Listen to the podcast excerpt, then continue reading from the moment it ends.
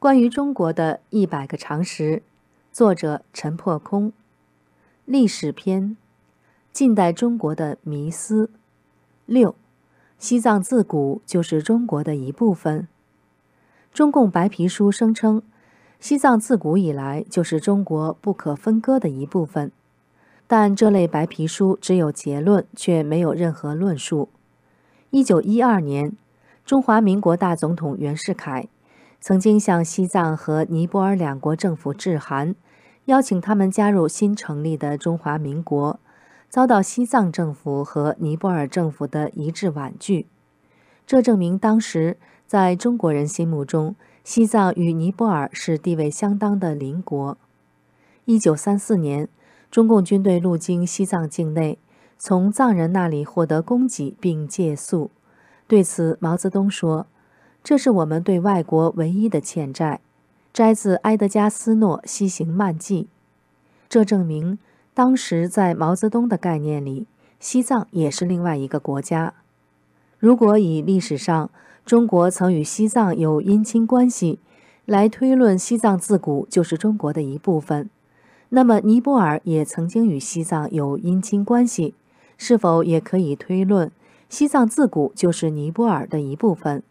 另外，匈奴、突厥等许多与中国有过姻亲关系的西域或北地国家，也自古就是中国的一部分。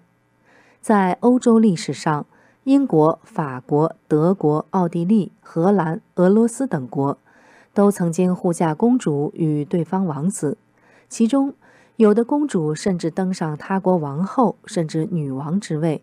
那么，其中某国？是否自古以来就是另一国的一部分？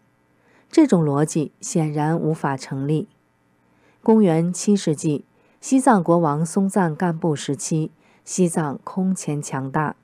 尼泊尔国王和中国唐朝皇帝分别献公主与松赞干布为妃，以和亲政策遏制西藏扩张。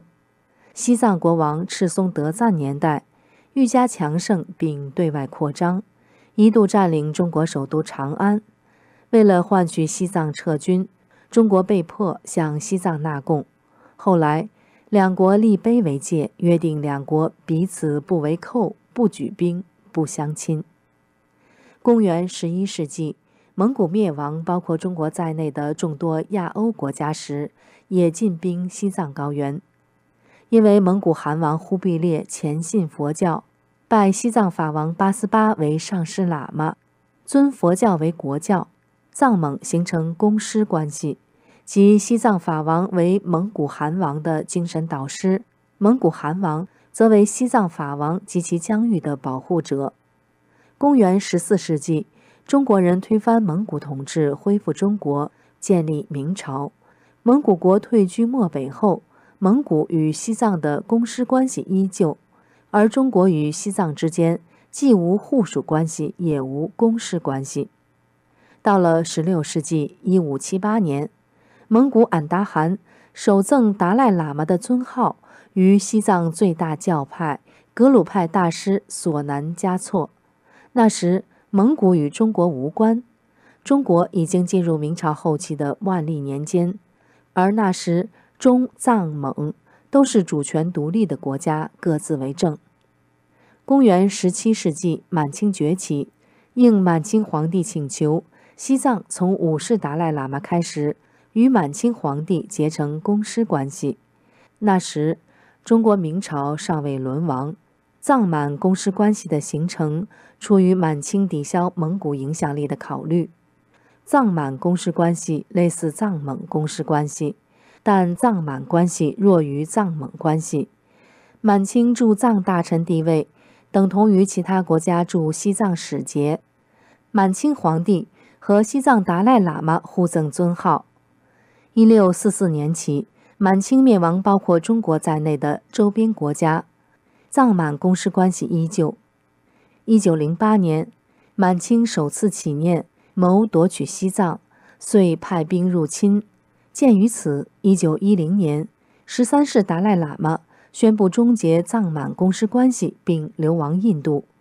一九一一年，中国人推翻满清统治，恢复中国，建立中华民国。一九一二年，西藏人打败其境内的满清军队，迫使清军投降，并被赶走。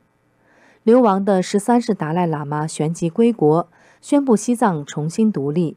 满清占领西藏时间前后不到四年。一九五零年，中共进军西藏，这在当时的独立国家西藏看来，自然属于侵略。